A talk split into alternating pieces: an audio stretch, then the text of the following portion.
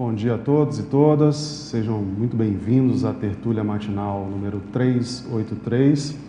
Hoje é dia 21 de janeiro de 2024. Me chamo Jader Curvelo. O tema de hoje é autointerpretação das sincronicidades. Quero convidá-los a participar, contribuir, questionar. Aliás, é, é um excelente espaço para isso aqui. Vou contar muito com a ajuda de vocês aí. O, bom, o tema é fruto de uma pesquisa que eu venho desenvolvendo ao longo dos anos, há mais, mais, ou menos aí dois anos, e que convergiu inclusive na escrita de dois verbetes que é, já publicados, que é o Confluência Interassistencial e o binômio Sincronicidade-Singularidade. Tá? Então, é, as perguntas, questionamentos de vocês são muito bem-vindos para enriquecer o debate. Né? Eu gostaria de agradecer à equipe da TM, à equipe do Tertuliário pelo suporte, aos amigos evolutivos presentes no Tertuliário que vieram ajudar no debate e a todos que estão assistindo a gente online aí. Tá? Eu vou começar lendo aqui a definição da, do paper e também vou fazer um, um, comparativo com outras duas definições, que uma é do próprio Valdo, quando é, publicou o verbete de sincronicidades, e do criador da, da, da expressão, que é o Jung. Né? A gente vai fazer uma apanhada aqui. Definologia. Autointerpretação das sincronicidades é a habilidade personalíssima e singular da consim, homem ou mulher, de reconhecer, interligar e interpretar de modo único a confluência entre eventos multidimensionais, aparentemente aleatórios, mas que possuem variáveis de lógica convergente segundo as conclusões de quem as interpreta. Segundo Valdo Vieira, né, sincronicidade a qualidade da realidade sincrônica ocorrendo, existindo ou se apresentando ao mesmo tempo simultânea, concomitante, homócrona, tautócrona, contemporânea, interconectada, inclusive em lugares diferentes, ao modo de coincidência de determinado acontecimento com outro. Esse é o verbete de 2018, o verbete de sincronicidades, vale a pena assistir é, esse verbete porque tem umas informações bem interessantes. Porém, segundo a psicologia, né, que aí o, o, o criador do termo, que foi Carl Jung, a sincronicidade é definida para acontecimentos que se relacionam não por relação causal, e sim por relação de significado. Desta forma, é necessário que consideremos os eventos sincronísticos não relacionados com o princípio da casualidade, mas por terem um significado igual ou semelhante. Uma outra expressão que ele costumava utilizar, e a gente encontra em vários livros aí, é que a sincronicidade é também referida como coincidência significativa. Então vejam, Jung ele já entendia que havia uma como se fosse um princípio inteligente por trás. Existe não, não é uma mera coincidência, não é uma mera casualidade. Na verdade, existe uma confluência com uma lógica, né? E a ideia aqui do nosso é, debate é que nós possamos justamente fazer inferências a respeito do que, que seria sincronicidade, como é que elas acontecem no nosso dia a dia. Né? Ah, nós percebemos a ocorrência delas? Bem, se nós formos aprofundar, é, as sincronicidades elas acontecem a todo momento. A questão é o foco da nossa atenção. E o que eu quero explorar exatamente aqui no verbete é isso. Às vezes a gente não percebe simplesmente porque não está atento, porque não está lúcido para o que está ocorrendo. Né? E aí a gente, obviamente, se utilizando-se do paradigma consciencial, é, a gente coloca outras variáveis. Você coloca aí a holossomática, você coloca aí também o próprio parapsiquismo em si, a gente leva em consideração a multisserialidade, enfim, tudo que fundamenta o paradigma consciencial. E aí você vai ter uma confluência de, de fatores e parafatores que é, dentro da análise personalíssima, que é o que eu chamo a atenção, vai ter uma lógica. Às vezes, a, um evento ele não faz muito sentido para uma pessoa que está próxima a você, por exemplo. Mas, para você tem todo o significado. E aí eu vou, né, aqui a gente conversando antes, é, tem um apanhado de exemplos, inclusive um hoje aqui no tertuliário que a gente vai contar depois, assim, são coisas que são tão acachapantes que você não, não, não tem como você dizer que não, não há uma lógica naquilo. Mas essa lógica que eu chamo a atenção é muitas vezes para você único exclusivamente. Daí o porquê que quando eu escrevi o binômio sincronicidade e singularidade, eu explorei a questão das singularidades da consciência, da tua intraconsciencialidade. Porque passa pelo arcabouço de conhecimento que você tem. a análise, né, esse movimento analítico, científico, de levantamento de hipóteses, ele é possível a partir da tua capacidade de fazer essa análise, de fazer conjecturas, relacionando fatos e para fatos. E aí, ah, por que, que eu menciono o paradigma consciencial? Você começa a levar em consideração variáveis, sinaléticas parapsíquicas, é, telepatia, que inclusive é um facilitador que eu tenho, ah, clarividência, sensações, enfim, qualquer é, variável que esteja relacionado à manifestação da consciência na sua forma integral. Né? E a, a, a, ideia do verbete a gente começar a debater por aí. Eu queria chamar, antes de, de a gente entrar no debate, eu queria comentar um pouco sobre a motivação, né, da, da, do porquê ter escrito isso. Eu posso adiantar para vocês que, sinceramente, achava que nem tinha cognição para começar a interpretar algo do gênero, mas é interessante como você aprofunda no, em qualquer tipo de pesquisa conscienciológica, você vai descobrindo um arcabouço de informações, de conhecimento que você já tem, é, potenciais, trafores, que te ajudam a enveredar para aquela pesquisa, seja ela qual for. E no caso das sincronicidades, como eu, eu, eu é, boa parte das minhas pesquisas, as coisas que eu escrevi estão relacionadas à, à parapercepciologia, e a paraperconscienciologia é, vamos dizer assim, um sinônimo, está dentro ali da, da parapercepciologia, eu entendi que é, a partir de fatos relevantes e para fatos relevantes, eu, eu entendi que precisava pesquisar sobre isso. Né? Então, assim, a, a, eu comecei a observar o meu cotidiano e, e, entendi que tudo tinha uma fluidez. Na verdade, isso é um questionamento que eu me fazia desde criança. Né? Eu, eu nesses momentos em que eu comecei a fazer a pesquisa, eu, já, eu lembrei de fatos da minha infância onde eu me questionava. Eu entendia que tudo tinha uma, uma, uma relação. Né?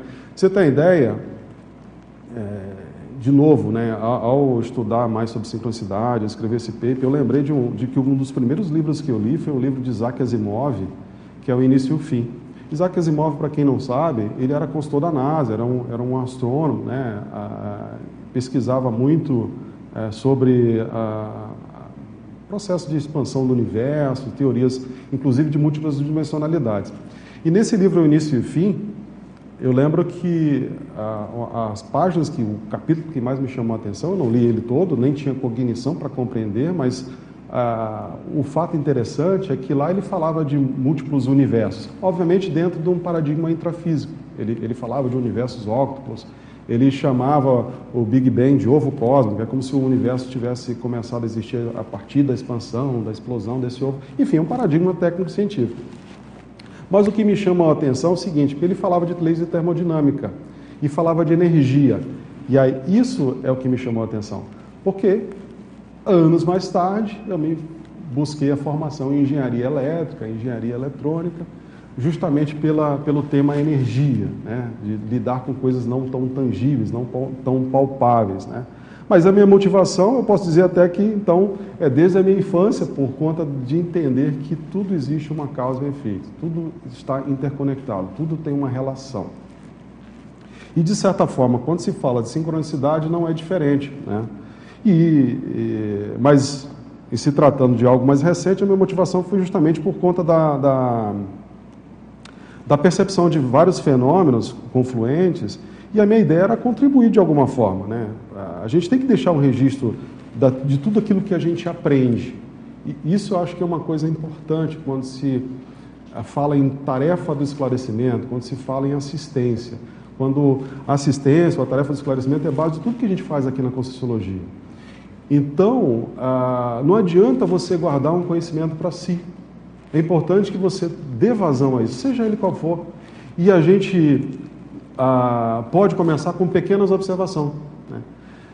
Os detalhes fundamentam a nossa pesquisa quando se fala de parapsiquismo. A atenção aos detalhes é fundamental. E quando você começa a prestar atenção aos detalhes, você começa de, de fato a entender mais sobre as sincronicidades. E é o caso aqui. Né? Então, as experiências recentes, é, inclusive da minha infância, é, me impeliram a, a, ampliar minha compreensão a respeito dessas, desses eventos, né? E as minhas responsabilidades. Uma coisa que eu sempre penso é exatamente isso. Né?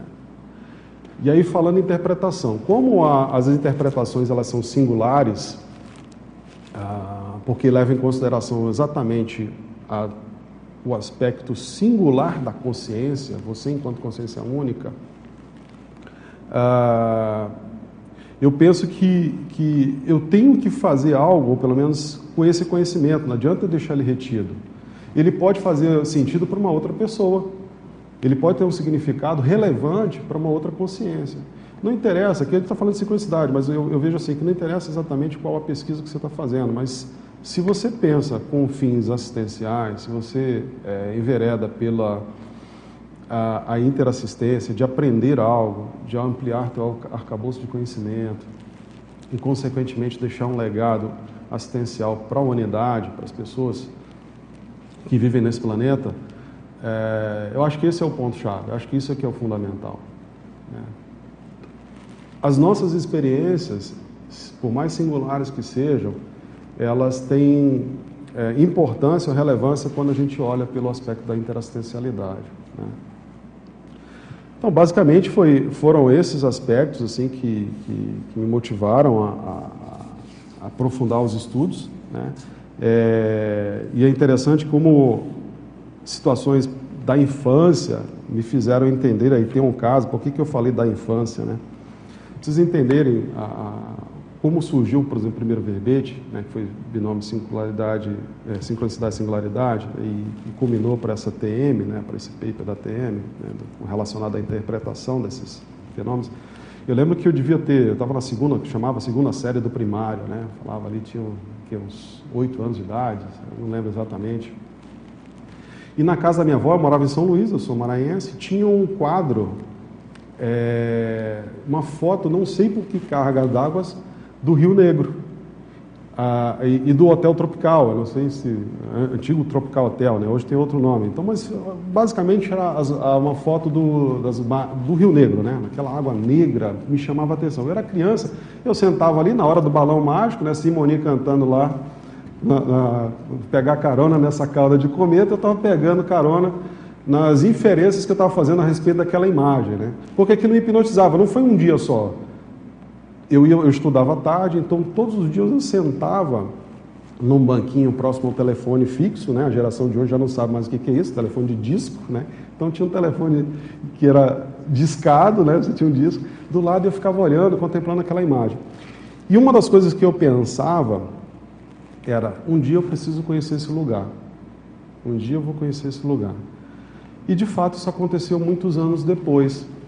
E foi em Manaus que eu conheci a Conscienciologia. Então hoje, aquela, aquela imagem, né, que eu diria assim que foi um, um despertar né, para mim sobre várias coisas, me chamou a atenção. Hoje faz sentido uma série de, de coisas, é, porque hoje eu, conheci, eu sei da Conscienciologia, eu comecei a estudar, tem algum por mais ínfimo que seja o conhecimento, mas me fez compreender o porquê daquela imagem, por que eu fui parar em Manaus. Quando eu conheci a Constologia, foi onde eu encontrei as minhas amizades raríssimas. Então era uma senha. Tá? E a sincronicidade está exatamente nisso. Agora, a minha interpretação é, disso ocorreu muitos anos depois, na adultidade, agora, recentemente. Né? Quando eu, eu falei a primeira vez sobre, sobre essa temática. Agora, vejam só. Quem foi que inspirou a minha, a minha avó a colocar aquele quadro lá? Por quê? Porque para ela, ela nunca foi a Manaus, não tinha relação nenhuma. Às vezes ela comprava uma mercadoria de lá de um, de um amigo que tinha, que vinha de Manaus de vez em quando para São Luís, mas por quê? Né? Eu entendo hoje, por exemplo, a minha relação com a água. Então, para mim, são variáveis que, que dão sentido, que são sincrônicas no meu entendimento, no que me levou a conhecer a Conscienciologia. Mas isso faz sentido para mim. Agora, quanto disso não ocorre no nosso dia a dia? E eu, eu costumo dizer o seguinte, né? É, se te chama a atenção, vale a pena uma pesquisa por menor que seja. O Valdo, o professor Valdo falava muito sobre isso aqui nas tertúlias, né? que parapsiquismo e detalhes estão intimamente ligados. Então, a, pode ser uma coisa mais banal, e aí até tem um, tem um livro que eu, que eu comecei a ler, por indicação de um amigo aqui, de um caso que ele conheceu a esposa dele no aeroporto. Né? É, esse livro aqui é um livro do Joseph Yorovsky, né? Esse cara aqui, ele fala sobre liderança, né? Então é o Inner Path of Leadership. É um livro em inglês, eu comprei, está aqui na verdade um papel impresso, porque eu comprei via Kindle, né? então não, não tenho ele impresso. Né? E é interessante que ele teve uma inspiração, ela no aeroporto estava correndo, o voo estava atrasado, ele e o filho dele, e ele viu uma mulher linda, ele descreve, né, que os olhos dela chamaram a atenção, e ele parou, ficou ali, deu um stuck, né, ele ficou parado, e intuitivamente ele sabia que tinha que falar alguma coisa com aquela mulher, ele tinha que falar com ela. Mano, despachou o filho dele e falou: Não, eu preciso, aconteceu isso, eu preciso falar com ela. Ele abordou ela no, na, já ela para embarcar para Dallas, né? Parece que ela morava em Dallas. Ele disse assim: Olha, é, vai parecer meio estranho, mas eu queria saber seu nome e seu telefone. Eu precisava falar com você. Eu tive uma intenção. É, eu vivo em Londres, assim, assim, assado, uma conversa muito rápida. Ela não disse nada, disse assim: eu adoraria conhecer mais sobre Londres, né? E deu o cartão com o telefone. Cara, e depois, anos depois, né, pelo que eu entendi, assim, um, ou dois anos depois, eles é, conseguiram se encontrar e virou esposa dele. Mas o interessante, que você começa a entender ao, ao ler o livro, é que ela ajudou muito ele no projeto dele. Então, assim, veja só. Ele começou a entender, e esse cara, eu, eu tenho a impressão que ele é parapsíquico, porque ele começou a entender que quando ele começou a investir naquilo que, que, que era importante para a vida dele, que ele fala que era seguir os sonhos dele, o projeto que eu associei a ProEx, as coisas começaram a ter fluidez e ele começou a perceber uma série de sincronicidades no conhecimento de pessoas, em aportes que ele recebia. Então, se a gente for analisar a nossa vida, eu acho que eu faço um convite a cada um de nós a pensar a respeito de como é que tem sido para a gente, quais foram os aportes que você recebeu. Eu posso dizer que essa fotografia não deixa, não deixa de ser um aporte. Foi um sinal, foi uma informação que anos depois eu consegui interpretar. À medida que eu tive mais amadurecimento, que eu tive mais é, conhecimento, né, informação para poder interpretar isso. Mas o fato é que não é algo simples, não é um, um, um, eu diria assim, um, um, tema simples de explorar. É o, o próprio professor Valdo, né, fazendo uma comparação, falava que era super complexo. Ele escreveu, e, e acho que sugiro assistirem pelo menos três tertúlias, que é a sincronicidade, a mega sincronicidade e parasincronicidade. Ele, inclusive, coloca como um crescendo. Tem umas abordagens lá, assim, é, sensacionais, mas ele mesmo fala da complexidade disso. E o problema é que às vezes a gente não consegue interpretar porque a gente fica na superficialidade, às vezes se contenta com o fato, aquilo traz uma repercussão às vezes holossomática, você tem ali um, uma reverberação que mexe inclusive com suas emoções, mas a gente para por ali. E o mais sério não é necessariamente a fenomênica, é a informação que tem por trás, é, é o que, que aquilo quer te comunicar.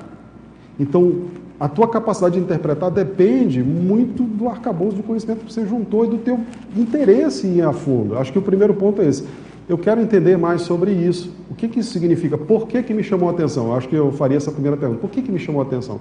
E à medida que você vai enveredando, mais perguntas vão surgindo, mais do que respostas. Entende?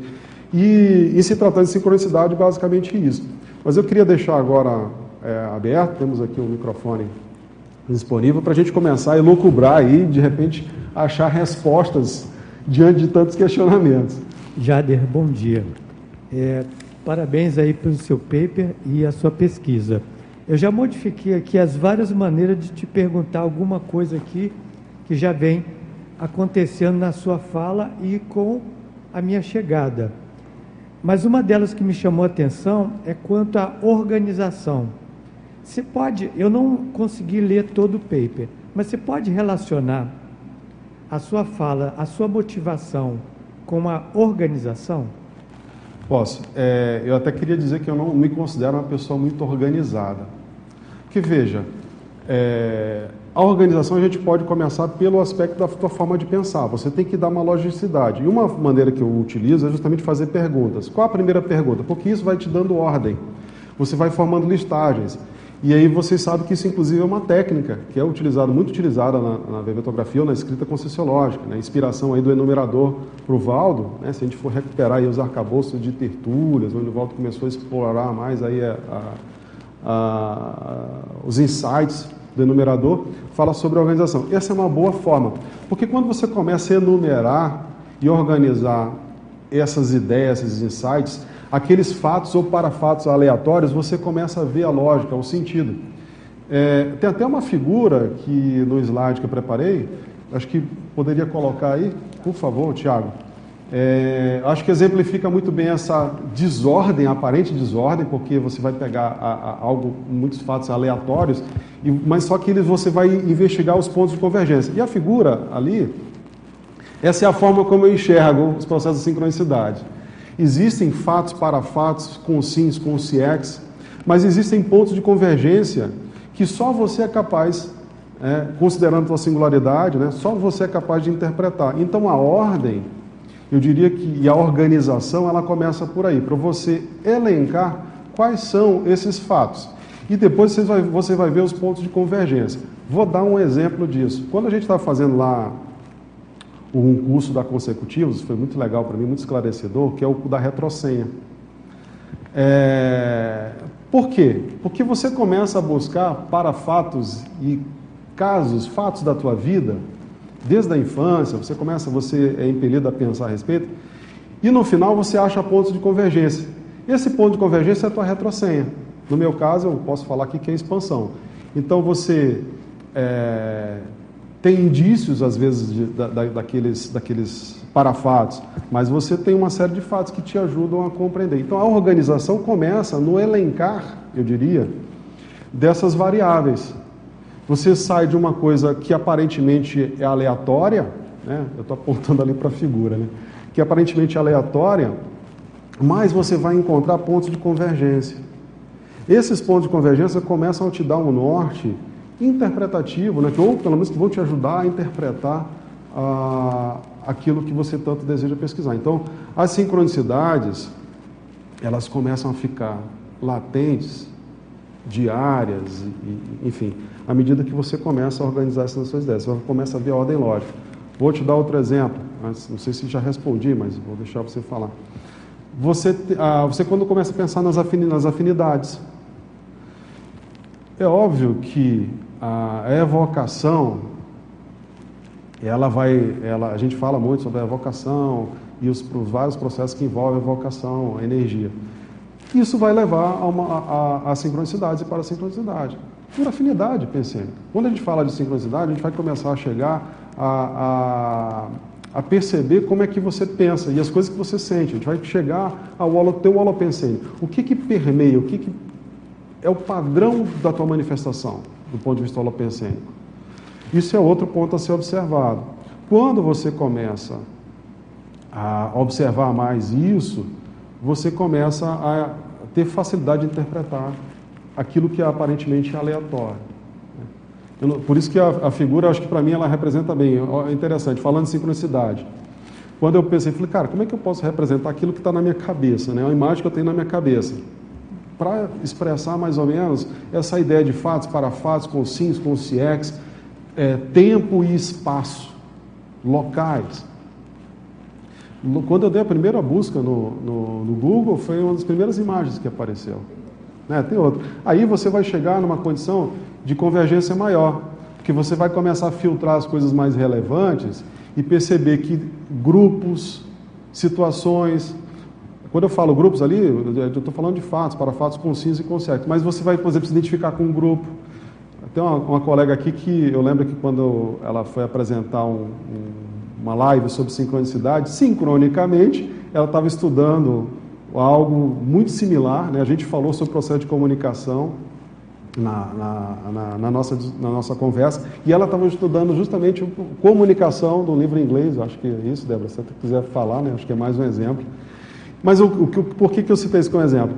Porque são fatos que pareciam totalmente aleatórios. Eu não tive contato com a minha colega, ela estava estudando exatamente o mesmo tema. Naquele belo dia, eu ia apresentar, acho que é, na sequência, o binômio, justamente o verbete binômio, sincronicidade, singularidade, e a gente conversou um tempão sobre isso, sobre os nossos aspectos singulares, sobre a nossa forma de perceber o que, que seria sincronicidade. E isso nos deu um monte de gancho, né? pelo menos para mim deu, né? não sei se para ela ajudou. Mas o, o interessante é isso, afinidade Entende? E aí, se, se a gente conversando, aí começou a perceber uma série de outras afinidades, a questão idiomática, do apreço por determinados idiomas, é, a, quizás o processo holobiográfico.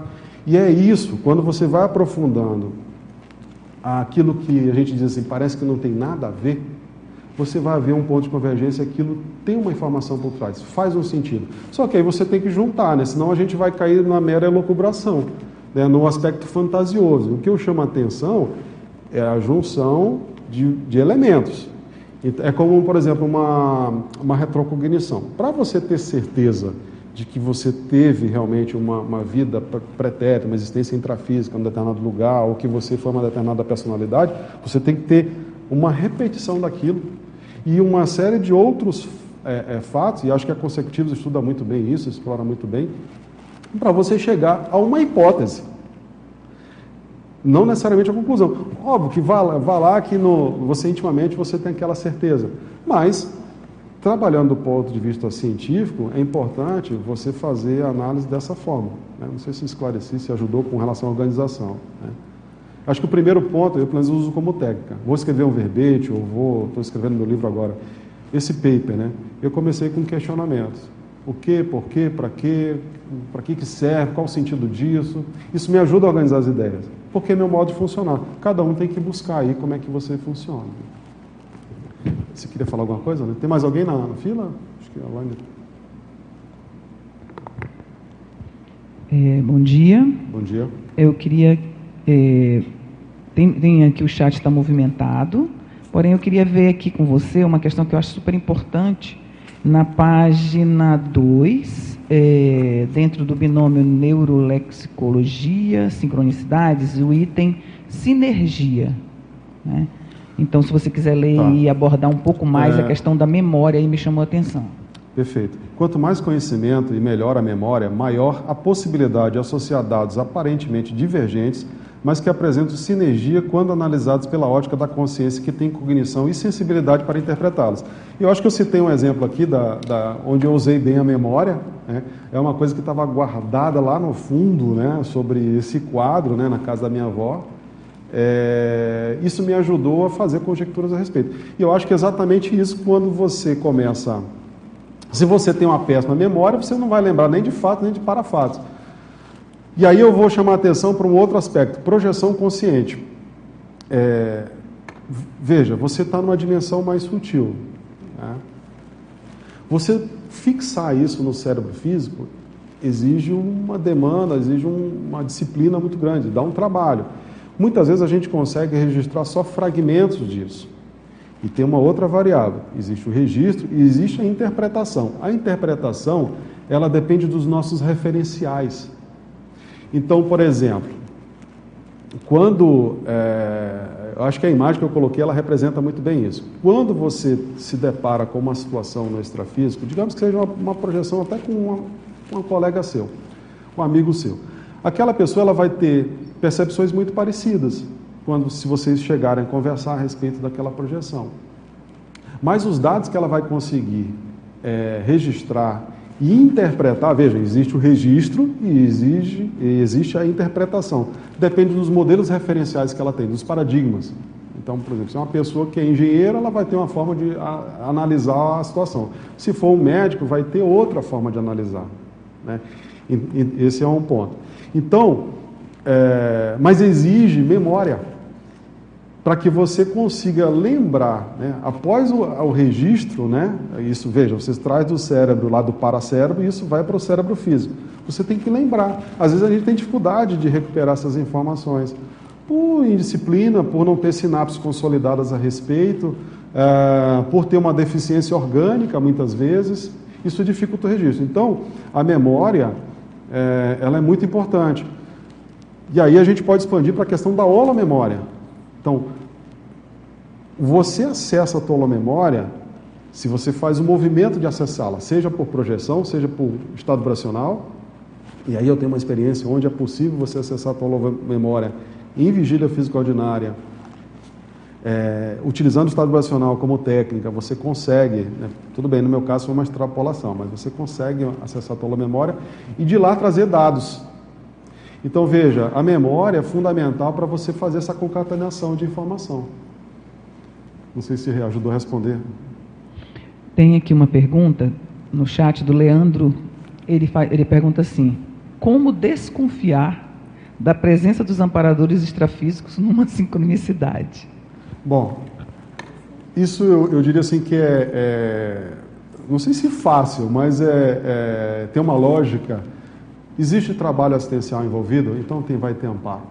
Eu vejo que muitas das sincronicidades, e aí eu até classifico né, como, como heteroproduzidas, assim, patrocinadas é, por amparador.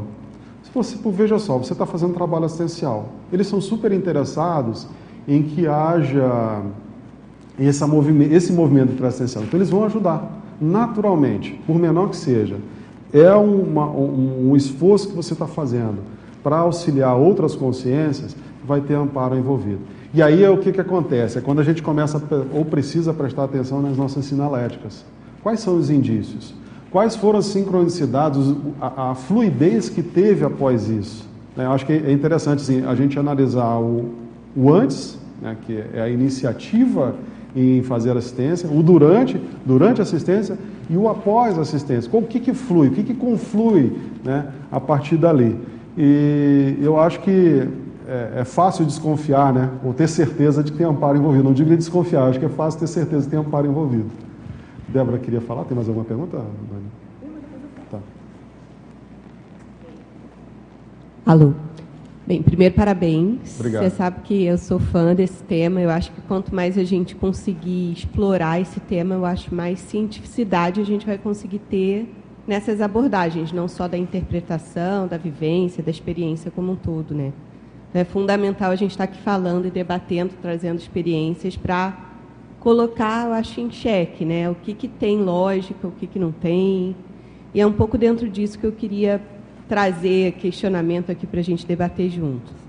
Eu estava lendo primeiro a sua frase enfática e você cita aqui né, a questão da holomaturidade. Eu vou ler aqui só para o pessoal acompanhar. A habilidade de perceber e interpretar as sutilezas do entrelaçamento de variáveis complexas nos eventos multidimensionais evolui a partir dos investimentos na holomaturidade. E aí eu queria tentar, é, que eu vejo que a gente tem um mataburro muito comum quando a gente fala de sincronicidade, que é essa condição da própria lógica, né, de você não enxergar cabelo em casca de ovo, uhum. acaba que a gente tem uma tendência muito de querer enxergar a realidade que a gente quer que seja, né? Exatamente. E aí isso também acaba corrompendo essa capacidade de interpretação, eu vejo. E é muito comum, né, quem tem muita facilidade de perceber esses fenômenos, às vezes tem um pé lá no misticismo, então tem um passado que acaba facilitando essa corrupção da informação, né? E aí queria ver, e quando você colocou aqui a maturidade, eu acho que isso foi muito assertivo, porque eu acho que é o caminho, né, para a gente conseguir interpretar com lucidez, com maturidade, tudo isso. Eu queria saber como é que você, qual é a dica, ou como é que a gente ajuda quem ainda tem esse deslumbre, essa tendência na interpretação, como é que a gente faz esse esclarecimento, né? Sabe, Débora, sincronicamente, é, é, eu, eu refleti mais sobre isso exatamente na dinâmica parapsíquica 2C que eu faço lá, que é de parambulatoriologia. Porque, ah, justamente por esses fatores que você acabou de colocar, né, a gente tem um arremedo sempre no passado ainda, porque é algo que está fixo na tua memória. Então é natural que a gente traga isso na nossa paragenética e nós tenhamos manifestações muito parecidas ainda, né? por mais que a gente tenha de alguma forma evoluído, avançado. Mas eu vejo que, é, ao mesmo tempo, é meio paradoxal, que você tem que olhar com desconfiança, mas no sentido de colocar como hipótese. Isso é uma coisa que eu faço. Então, por que, que eu uso a técnica dos autoquestionamentos, né, da autopesquisa? Né? A Consciologia se fala muito em autopesquisa, exatamente por isso. A gente tem que levantar o máximo de variáveis possíveis, porque senão a gente já conclui.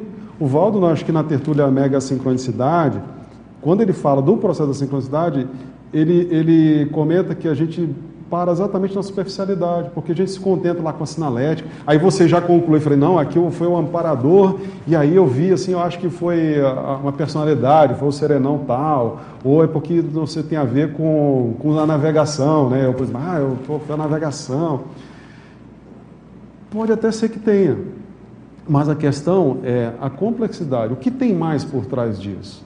Nem sempre é tão simplório. Né? Então, ah, principalmente quando você envolve variáveis é, onde você tem dificuldade na inferência dos dados. Por isso que eu falei da projeção. Lembrando de novo, a gente traz trazer uma informação que é sutil. Energia é sutil, ela não é tangível, é uma coisa muito mais sutil. Você traz isso para o cérebro físico. E aí, e aí veja só, tem a questão da consolidação disso no teu cérebro, a, a gravar sinapticamente, gravar fisicamente. E segundo, você interpretar. Vai ser sempre com base nos modelos que você tem. Então a dificuldade, eu diria assim, a dica é exatamente essa, de você sempre levantar tudo como hipótese. Você, porque nisso você pode até achar outras variáveis que tenham mais sentido até, sabe? Então, a, o pensamento científico, ele começa pelas perguntas, né? Você começa a se questionar e você vai encontrando as respostas. E a, quando você encontra algumas respostas, você encontra mais perguntas. Entende? O caso que eu citei aqui da, da minha infância, né, da, da, da, fotografia, ainda hoje me chama muita atenção, é uma coisa que eu fico encucado, por quê? Olha só, a imagem da água, água negra. Em São Luís do Maranhão, uma foto do Amazonas, uma foto aérea do Amazonas. Foi onde eu conheci a Consciologia, foi em Manaus. É, meus, as amizades raríssimas que eu tive foi que conheci em Manaus. Então, veja, tenho uma, uma virada importante na minha vida ao ter acessado a ciência. Né, eu melhorei um pouquinho enquanto consciência, porque acessei esse conhecimento, me fez pensar mais sobre, sobre quem eu sou de fato, né? e sobre o que eu posso fazer com esse conhecimento que eu tenho. Então veja, só que quem foi que inspirou a minha avó a colocar aquela foto lá? Por que, que isso aconteceu? Cara, é um, é um mecanismo que eu não tenho. Talvez quando chegar lá na extrafísica eu vou entender. Né? Ou não. Né?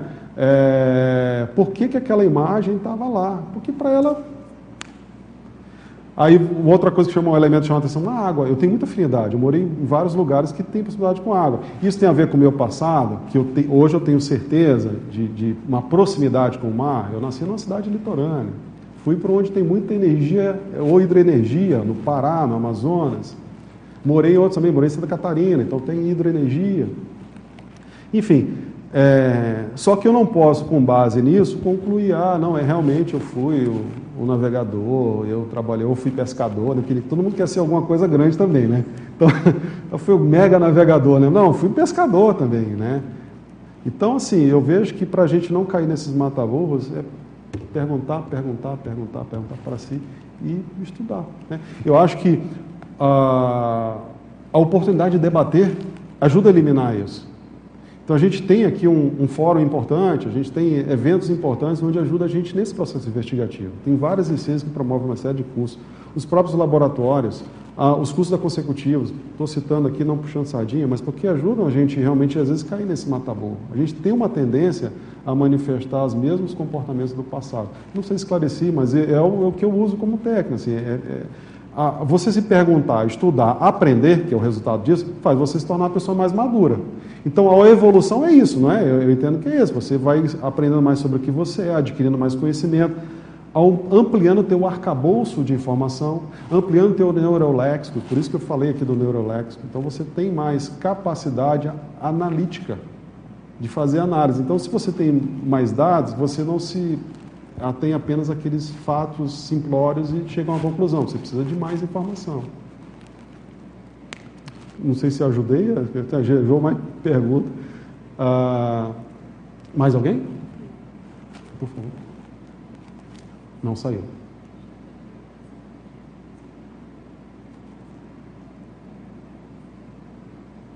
Apertar e segurar um pouquinho aí ele. Oi, está ouvindo agora? Ah, sim. Inicialmente, parabéns aí, Jada, pelo verbete. Eu me interesso bastante pelo assunto também. É, a minha pergunta é aqui em relação a, na página 3, números. E você também cita ali na, no item 13, números é o item 9. E na autopesquisa você fala também qual. Estou experimentando um dia matemático, né? Então eu não sei se tem outros parágrafos falando de matemática aí, mas esses dois eu encontrei aqui. Queria que se você pudesse citar um exemplo ou aprofundar. Ah, o dia matemático, é, desculpa, o dia matemático é onde tudo flui positivamente para você. Né? As coisas acontecem de uma forma encadeada. Existe um verbete do professor Valdo, inclusive, sobre isso. eu não lembro qual é o número do, do verbete, mas é, eu acho que quando. E o interessante é o foco da atenção, né? Lembre-se que onde está o foco da sua atenção, lá estarão suas energias. Então pensa só, quando você começa a perceber a fluidez no teu dia, onde tudo dá certo, é um dia matemático. Em resumo, é pelo menos é isso que o Valdo coloca no, no verbete. Né? É, eu tenho até um exemplo, não sei se é um dia matemático, mas em, em que eu estava passando uma situação é, complicada é, em termos de, de trabalho e estava dando suporte para um amigo meu uma situação de doença. Eu sei que naquele dia ali as coisas fluíram muito positivamente desde cedo. Né? É, em São Paulo, trânsito, parece que parece bobagem, mas sabe quando as coisas desencadeiam, né? é, é, para que a gente conseguisse chegar ao nosso objetivo. Ele teve uma notícia muito positiva em relação a isso e eu também tive uma notícia muito positiva do ponto de vista profissional. Para mim, aquilo foi um dia é, super positivo, onde teve fluidez. Eu não sei se foi um dia matemático, mas se a gente considerar inúmeras variáveis, é, e, e, eu acho que aí a diferencial para entender isso, é a atentar para o que acontece, eu acho que a gente pode concluir. A sua outra pergunta foi com relação a qual item? Números? Números, na mesma Ah, tá.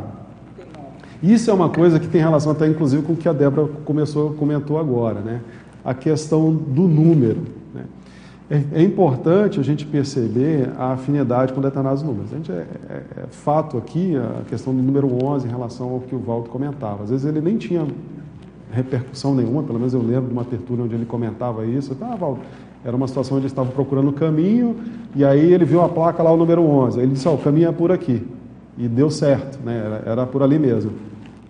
Por quê? Segundo ele, a milênios, aquilo, aquele número 11, que tem uma relação que só ele consegue interpretar, é, fazia sentido. E eu tenho, por exemplo, uma desconfiança em relação ao número 3 e múltiplos deles. E aí tem uma relação até com a matemática. Né? É, é, é, às vezes a minha forma de, de escrever, né? quando elenco algumas coisas está muito associado ao 3, ao múltiplo de 3. Você sabe que, do ponto de vista pitagórico, o número 3 ele embasa uma série de coisas, né, inclusive dentro do, do Egito, os, os, egípcios estudavam muito isso, porque existe um aspecto ali, é, do ponto de vista que, obviamente, muitas escolas do conhecimento levam para o lado místico, mas existe um aspecto é, matemático né, envolvido. Né. Você queria comentar mais alguma coisa? É, é, assim, era basicamente é isso. A gente tem que perceber, o número ele indica, um, ele é um norteador disso. Eu acho que a gente, cada um tem que interpretar é, essa situação que, ou afinidade com um determinado número, do porquê. Eu acho isso muito complexo, sabe? Eu não, eu não tenho muitas inferências a respeito, mas eu não sei se respondi ou se, se era isso que você Não, ajudou sim. Está ótimo, obrigado. Eu também tenho um monte de dúvidas sobre essa condição do número, né? Uma coisa que eu percebo e aí assim para a gente pensar juntos também é a questão da linguagem instituída, né? Que é isso que você está trazendo o tempo inteiro dessa singularidade de quem está fazendo a leitura da sincronicidade, quem está vivendo. Então, ela é muito singular nesse sentido. Mas, ao mesmo tempo, a partir do momento que a gente institui essa linguagem, né, com cosmos, vamos dizer assim, aquilo se torna uma senha. Então você começa a ter uma relação Perfeito. com aquele padrão, com aquela determinada condição, que ela fica mais fácil, né, de você não só perceber, e aí também entra o mataburro do misticismo, né, porque aí você Isso. quer enxergar de novo padrão onde não tem, então sempre tem essa dosagem, essa linha tênue, né, que separa, mas essa condição do número, do número, ela é muito comum em quem tem vivência de sincronicidade. Então, Sim. várias pessoas, pesquisadores que estudam, né, de forma científica, a condição da sincronicidade acabam chegando na condição numérica. Mas achei interessante você falar do múltiplo de 3, porque a, o Fibonacci né, também é Fibonacci. é múltiplo de 3, isso, e, enfim, isso, isso. e tem total relação com a sincronicidade. Eu, eu, vou colocar uma coisa assim, tem várias coisas que me chamam a atenção relacionado não ao número 3, mas a, é porque assim, ó, a gente tem que entender que tudo é um referencial. O próprio, quando a gente fala de cronos, né, sincronicidade, o tempo é uma convenção. Por isso que é super confuso quando você tem uma experiência onde a atemporalidade ela ocorre, que é o caso às vezes na retrocognição. Uh, então, olha só, como é que você vai interpretar uma experiência onde o tempo, de certa forma, inexiste? Vamos colocar assim, onde você se vê em primeira e em terceira pessoa. É muito confuso. No nosso cérebro, onde você tem um desencadear das coisas, né? É por isso que eu não estou falando de parasincronicidade, né? Então, a, a coisa é mais, é mais profunda, né? Mas quando eu estou falando considerando essa dimensão, com variáveis multidimensionais, mas falando dessa dimensão, porque o síncrono eu estou limitando ao tempo, espaço, aqui e agora. Né? Então, isso é, é, muito difícil, considerando números, né? quando a gente vereda pelo aspecto da matemática, né? é muito difícil de você chegar a alguma conclusão. Né? Então, por exemplo, eu, uma outra coisa relacionada ao número 3. Você sabe, dentro da matemática, três pontos definem um plano. Não interessa em que dimensão estão. Né? Temos aqui vários engenheiros, né? mas três pontos dão sustentabilidade a um corpo, assim, colocando dessa forma. Então, três pontos sustentam e, e definem um plano. Então, veja, isso para mim tem um sentido. Eu tinha uma baita facilidade com geometria descritiva, porque eu conseguia visualizar é, exatamente essas variáveis. A figura que eu, que eu apresentei é mais ou menos isso. Então, veja, é meu, são os meus paradigmas, é o meu referencial para outra pessoa vai olhar que esse cara está maluco, não tem nada a ver, né? Mas é uma forma de, de, você perceber, simbólica, né? Eu sei que você gosta muito de símbolo dela, então assim, é isso é que a gente tem que começar a prestar atenção. O que, que nos chama a atenção? O que, que aquilo faz com que a gente interprete? Qual a informação que tem por trás de um símbolo? Né? Então, quando se fala em números, o número é um símbolo. Então, aquilo tem um significado. É, é, é uma, é como se eu tivesse ali um texto inteiro condensado. O conscienciês é exatamente isso. Você tem uma informação em bloco. Então, uma imagem, um símbolo, é uma informação em bloco que exige da gente uma capacidade interpretativa. E aí, porque dá, de novo, trazendo para a maturidade, quanto mais conhecimento, mais fácil você interpretar, sem, com, com a margem de erro menor. Né? Mas, enfim, não sei se. Mas é, eu, eu vejo a importância de estar perto de engenheiros justamente para fazer esse contraponto. Tá? Eu acho que a troca ela, ela ajuda a gente a ter essa percepção pelo olhar do outro e a gente precisa ter essa, essa visão maior, né? Mas uma coisa, o, e o número, aí eu quero só citar o Projeciologia, o último capítulo, ele é sobre série harmônica. Série harmônica, isso. E é sobre sincronicidade. Então, assim, tem uma condição comum que independe né, do engenheiro, do artista, enfim, de qualquer rótulo, que está relacionada à sincronicidade. Cabe a gente tentar entender como é que a gente se apropria disso para interpretar com maior lucidez, enfim, maior cientificidade mesmo, né? Tem é, é interessante essa questão das séries harmônicas, né? Quando você compreende um pouco melhor, né? Eu acho que até foi o Daibert que trouxe algumas informações nesse sentido, cara. Aquelas analogias ali, para mim, fazem todo sentido, porque você começa a entender essa questão de confluências, de padrões, é, vamos assim colocar de uma forma simplória, vibratório de energia, ou seja, padrões confluentes. O que é o estado vibracional? Quando você movimenta as energias, você gera uma sinergia, uma sintonia com os teus veículos de manifestação. Lembrando que a gente tem um mais denso, né? tem um mais sutil, um mais sutil, um mais sutil, até chegar ao mental soma. Então, assim, a gente tem veículos com diferentes níveis é, de densidade. Então, o estado vibracional é, facilita exatamente a percepção desses veículos e a manifestação desses veículos na sua dimensão é, específica, enfim. Mas o fato é que essa questão da, da, das energias confluentes, dos padrões semelhantes, é o que leva à sincronicidade. Exemplo, eu tenho certeza íntima, não vou dizer todos, que a, quem está aqui hoje tem grande afinidade, em algum ponto de convergência. É. É, alguns aqui que, tão, que eu sei que não se manifestaram, mas a gente até identificou uma sincronicidade, que eu vou mencionar em termos de, de, de fato, né, que acho que vai deixar mais acachapante a ideia sobre a sincronicidade.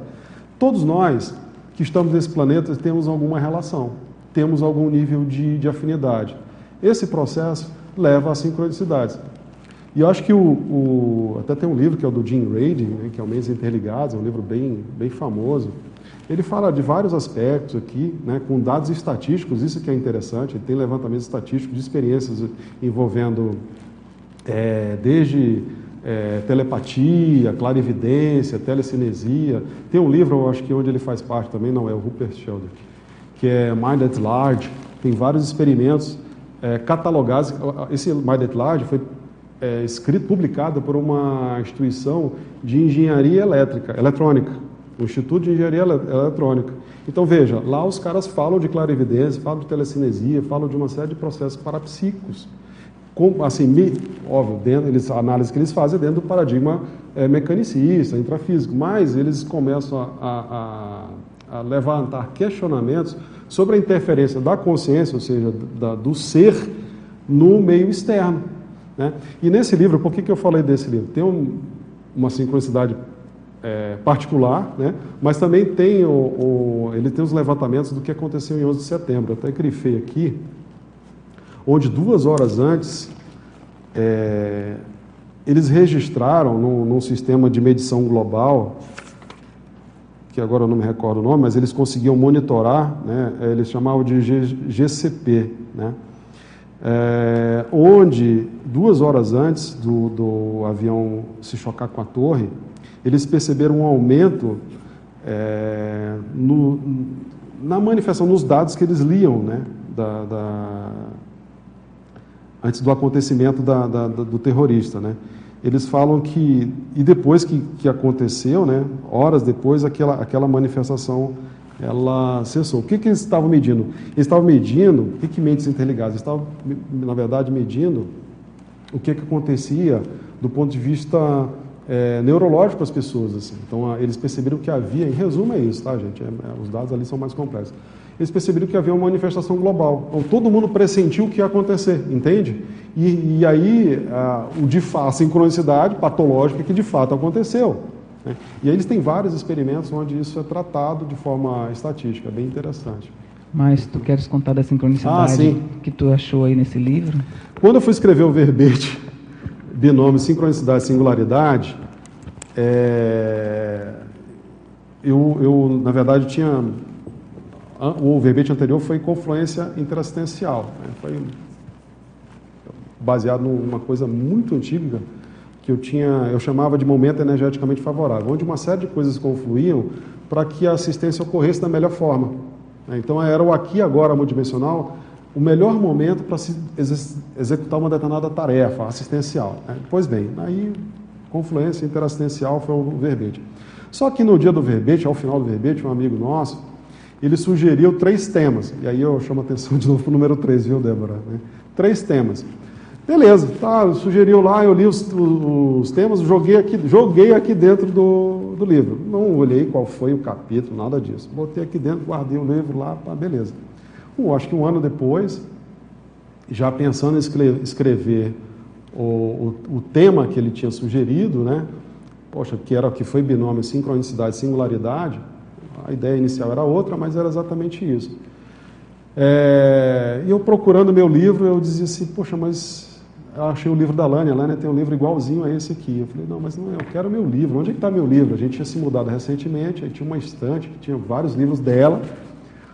E eu não achava o meu. Ela disse, não, vê se não está lá no fundo, lá atrás. Aí eu peguei o livro, falei, catei, eu queria porque queria o meu, né?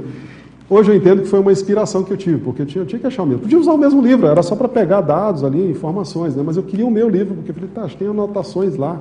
E, e, no final das contas nem tinha tanta anotação.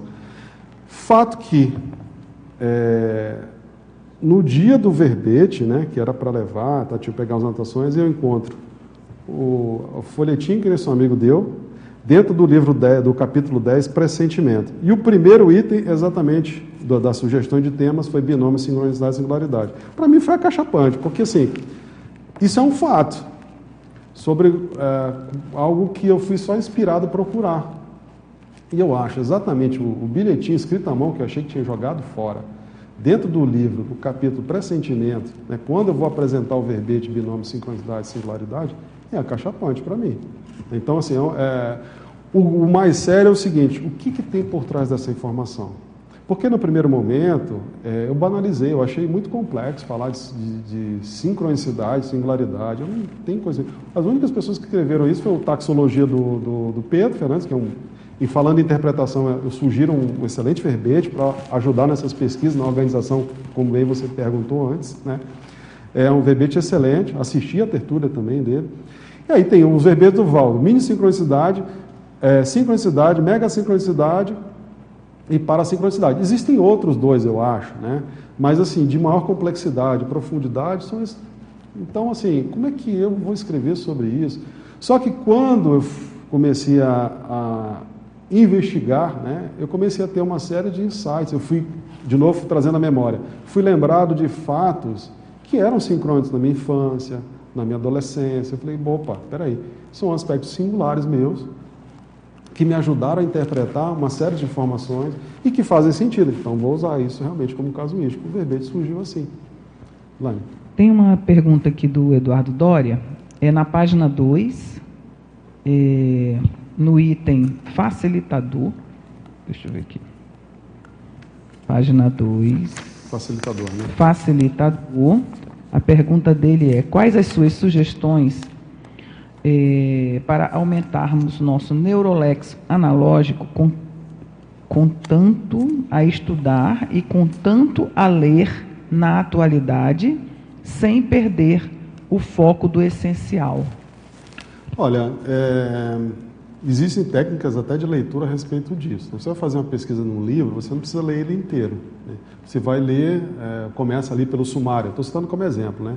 Aquilo que de repente te interessa. Então, algo que chama atenção e que faça sentido para você dentro da pesquisa que você quer fazer. É, acho que o, o, a intelecção, inclusive, é um, é um dos pilares que eu, desculpa, eu coloco até como desenvolvimento parapsíquico importante e também para é, como facilitador da interpretação né, da, das, das sincronicidades.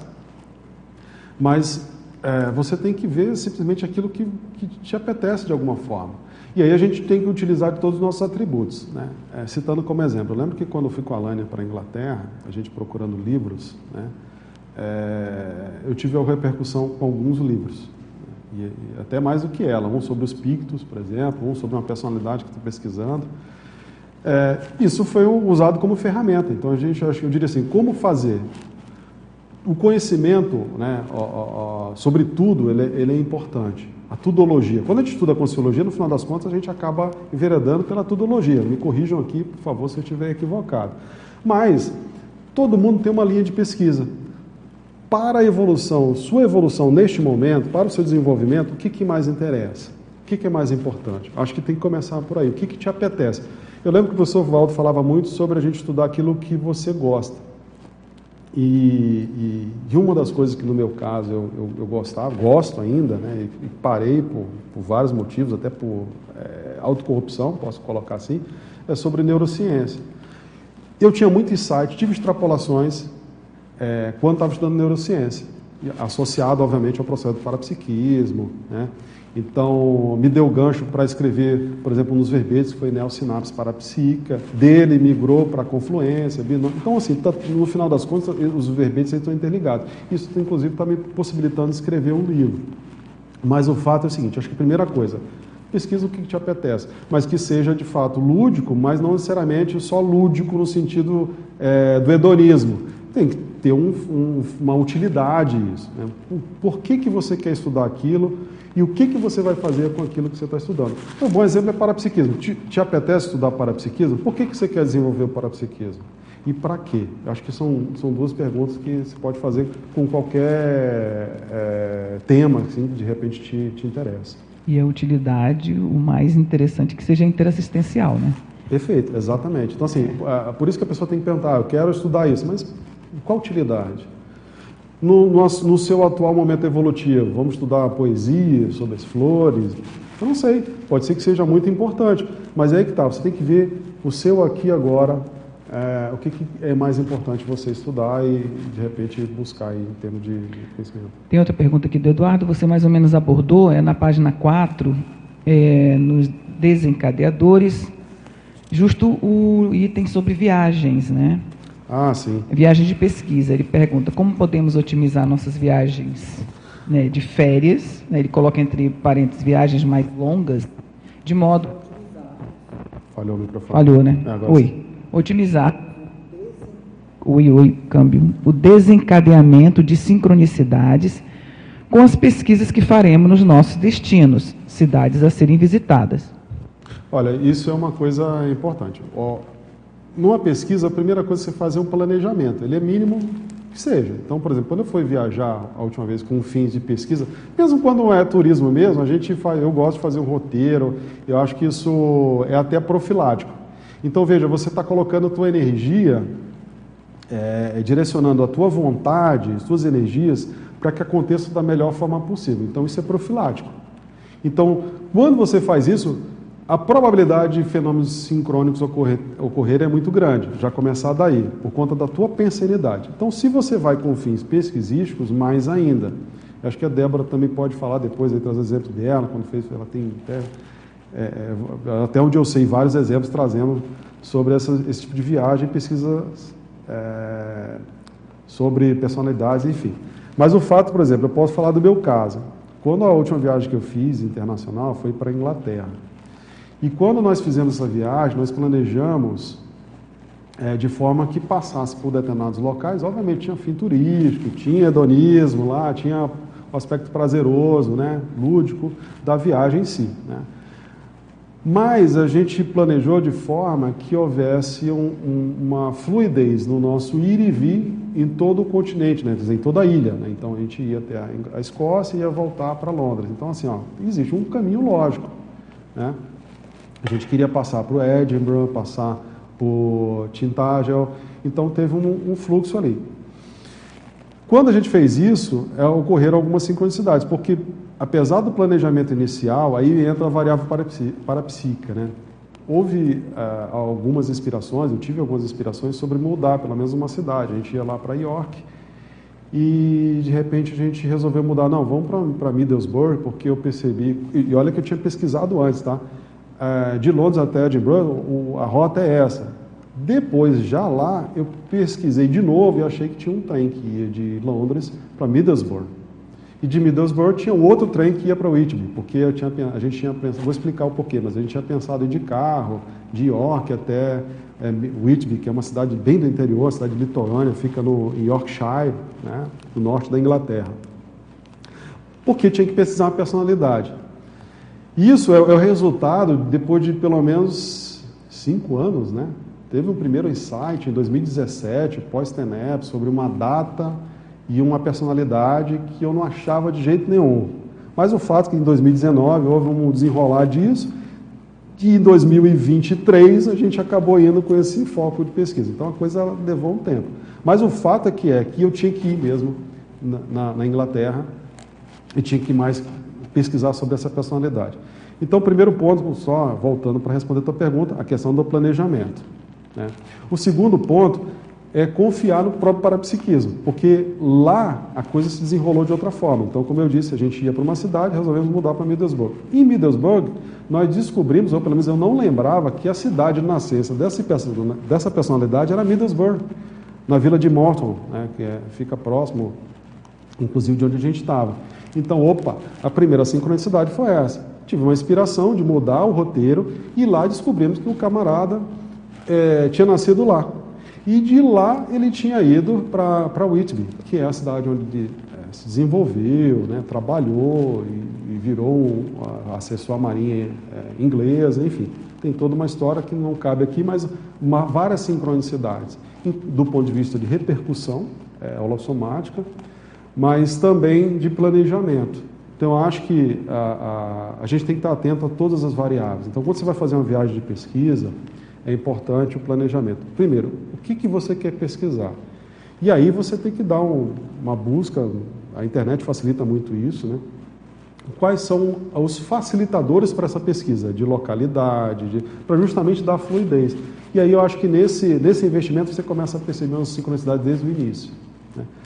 Acho que queria falar lá atrás, desculpa, faz um tempo que você está com o microfone, perdão. Opa, é, bom dia a todos. Na página 3 aqui, é, os tipos de, de, sincronicidades aqui. Gostaria que você é, ampliasse aí na, na primeira aí, a, a auto, é, as autos promovidas, né? E a segunda também, que é a hetero promovidas. Comentasse sobre elas, por favor. Olha, é, isso aqui eu até coloquei de uma forma bem sintética, né? Porque eu, eu, eu, eu enxergo que sempre é você como desencadeador. Até coloquei aí as sincronicidades cavadas, é, porque você, quando a gente pegando até a pergunta do Dória agora sobre, sobre a pesquisa de você fazer uma viagem de pesquisa, o planejamento, a partir do momento que você começa a direcionar suas energias para aquilo, a possibilidade de ocorrerem sincronicidades é muito grande. Pensa só, o ectoplasta. E aí eu chamo a atenção, faço convite para assistir os verbetes onde o Valdo menciona, se não me engano, mega, mega sincronicidade. Ele ressalta muito isso. O ectoplasta, ele tem a grande possibilidade de produzir sincronicidades. Porque a tua vontade, a tua vontade, e a gente acho que ainda não compreende muito isso, tá? E tem, tem uma outra tertúlia onde eu faço uma pergunta sobre isso para ele, sobre neurociência, ele fala: quando a gente compreender o poder da nossa vontade, a gente vai dar um salto evolutivo, onde você, é, ao direcionar suas energias para uma finalidade, aquilo dá um resultado. Vou dar um exemplo super simples. Você tem vontade de concentrar energia na tua mão. A tua intenção, que é o qualificador, pode ser para assistir ou para prejudicar alguém. Até Nepos, o que, que você faz? Você joga energia, você direciona a tua energia porque você quer que aquela outra consciência melhore. Quando você tem a confirmação disso, você, poxa, eu contribuí com isso. Então, as sincronicidades, é, muitas vezes, são autopromovidas. Quando elas têm um fim interassistencial, elas são amparadas. Tem, tem mais gente te dando ajudando a você carregar a mesa pesada, entende o que eu quero dizer? Te ajudando com o trabalho. E aí eu chamo a atenção para outro aspecto, a macropsicocinesia. Quem não sabe o que é, pega de novo lá o projeciologia, lá no início, a macro-PK, a gente tanto fala. A pessoa ectoplasta, ela tem muita responsabilidade com as energias dela, justamente porque, dependendo das intenções, de quão desequilibrada ou equilibrada ela está, né, no caso, né, mas falando do aspecto patológico, ela pode ser levada a macropsicocinesia, ela pode ter um acidente de percurso. Sabe, a gente falou do dia matemático antes, né? Onde tudo dá certo. Tem aquele dia onde tudo tá errado, dá errado. Aí a consciência tem que parar e pensar, por que está dando tudo errado? Como é que está a minha pensinidade? O meu nível de antagonismo? Um dos maiores sabotadores é, das coisas que acontecem na nossa vida somos nós mesmos. Os primeiros a sabotarem. Heterossédio só começa com autoassédio. Às vezes o assediador ele joga só a ideia, a gente faz boa parte do trabalho. Então, eu quis chamar atenção para isso, dividindo né, claramente, né, tem um aspecto. Sempre que tiver assistência envolvida, vou, vou ter amparo. Eu vou ter mais energia para que aquilo aconteça. Exemplo, parece banal.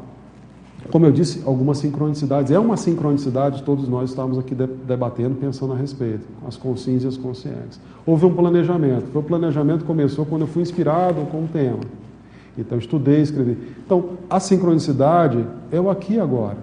Por isso que o, o professor Valdo falava que a sincronicidade acontece o tempo inteiro, a todo momento. Agora, pensa só você desencadeando, direcionando mais energia para aquilo. Você pode ter um dia matemático você pode ter é, uma condição de, de realização muito maior. A minha parceira está escrevendo sobre consciência realizadora, onde isso é muito enfatizado. A energia que você, você direciona, o, o, o tempo que você reserva para aquilo, é, o teu esforço das N variáveis possíveis para que algo funcione, para que algo dê certo. Então é uma sincronicidade que, no final das contas, você diz, não, mas houve um planejamento, eu executei e deu certo. Beleza, mas sincronicidade é exatamente isso. Eu não sei se ficou claro. Não, ficou. A gente, tipo, com as intenções, com a própria energia, você consegue colapsar aquilo no futuro. Mas aqui, atento no presente. A, aquela intenção, a intencionalidade para aquilo. Ó, pegando de novo, eu gosto do, do exemplo do quadro, né? Do lado da, da, fotografia. Cara, quem teve a inspiração em algum momento, aquele desencadeou algo que para mim teve sentido, entendeu? Então, houve um planejamento, talvez meu, enquanto consciex. Não é assim que acontece. Qual assim, a maior sincronicidade? O óvulo sendo fecundado, né? Dos teus pais ou mãe para você nascer. Olha a sincronicidade nisso é aquele momento, no aqui e agora, onde existe uma confluência favorável. Né? Os místicos falam, né? os astros, antigamente, né? A, a, a, quando o rei ia nascer, né? precisava nascer, né? chamava lá o, o, herdeiro, na verdade, ah, não, hoje é o dia certo para copular, né? porque os astros estão alinhados assim, sabe? Querendo ou não, era uma análise parapsíquica de uma confluência de fatores onde realmente a mulher estando fértil, né? a rainha estando fértil, o rei era o melhor momento para ele produzir herdeiros. A gente sabe que é assim, né? É um momento, é um dia único onde há possibilidade. Então, quando a gente pensa na, na, na, na pré-ressoma, você lá enquanto consegue está confabulando, atuando para que seus pais naquele momento, que eles se conheçam, namorem. A gente tem uma responsabilidade nisso, porque você escolhe a tua família. E ali haja a cópula e você, né, o espermatozoide, fecunde o óvulo e você está aqui falando de autointerpretação da sincronicidade. Então, é eu vejo de uma lógica terrível. Né? Não, muito bom. Se queria falar, tal, desculpa. É, você falando assim, meio várias ideias assim, mas eu fiquei pensando se a sincronicidade, pensando bem lato senso assim, não seria o, o modo de funcionar, o modo de funcionamento da dinâmica do cosmos? Que nada mais é do que a gente, em certos momentos, a gente tem uma capacidade de leitura dessa dinâmica, certo? De funcionamento do cosmos, que é um funcionamento que tende a uma cosmoética, e essa leitura a gente traz para a nossa interpretação. É, em parte, assim, ó, existe a questão da, da relação com a fluidez do cosmos, né, se conectar com o cosmos. Né? Muitos livros que a gente for pesquisar aí sobre sincronicidade, inclusive esse aqui que eu mostrei, né, que é o Synchronicity a Path of Leadership, que eu já apresentei, esse camarada, ele fala que quando ele começou com um propósito, as coisas começaram a fluir de uma forma diferente na vida dele, profissionalmente, sabe? Tudo dava certo, ele fala de aporte que ele recebia, de investimentos e tudo mais.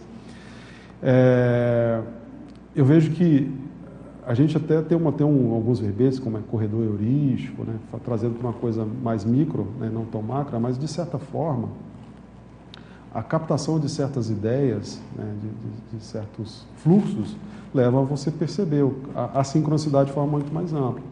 Eu não tenho, por exemplo, lucidez de perceber ou entender a relação com cada um de vocês.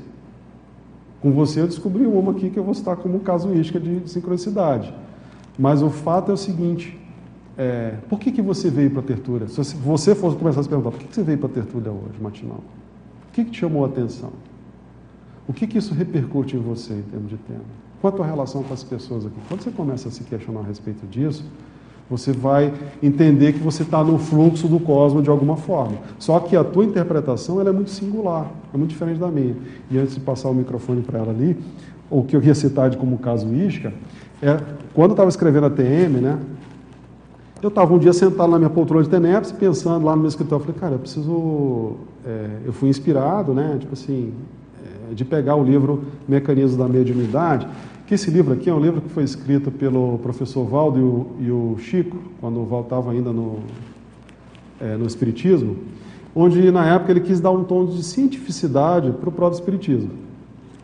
É, você é engenheiro mecânico, né? É, esse livro aqui, basicamente, ele fala de engenharia elétrica e física e matemática. E sempre que eu pegava esse livro me dava muita repercussão, né? justamente por causa da temática. Eu falei, cara, isso faz sentido, tem tudo a ver. Ele associa, por exemplo, a vontade ao motor né, elétrico, a força motriz, e a, a telepatia, a captação de ideias, a, antena, né, a, um transdutor. Isso faz todo sentido, mas o, o, o mais sério é, é, o que ele quis passar com isso aqui. Né? Mas assim, voltando ao caso, né? eu lá inspirado, eu falei, cara, eu tenho que pegar esse livro, porque tem algo falando sobre cérebro lá. Eu estava escrevendo sobre o meu livro e também tinha alguma coisa que eu queria colocar aqui é, na, na, no paper da TM. Aí a primeira parte, quando eu abro, né, o livro está guardado há um tempo. Da mesma forma como o papelzinho lá do Mês Interligados, eu joguei aqui um folder, que nem sabia que era um folder, coloquei aqui dentro, está guardado já há tempos, desde 2017, ó, 2017. Capítulo 9, aí do porquê do múltiplo de, de 3 zebra que eu falei, né? Capítulo 9, cérebro e energia. O folder é um folder do IPC, do curso do IPC, intermissivista. Pense fora da caixa craniana. Você e seu corpo, você é seu corpo, a sua consciência está no seu cérebro?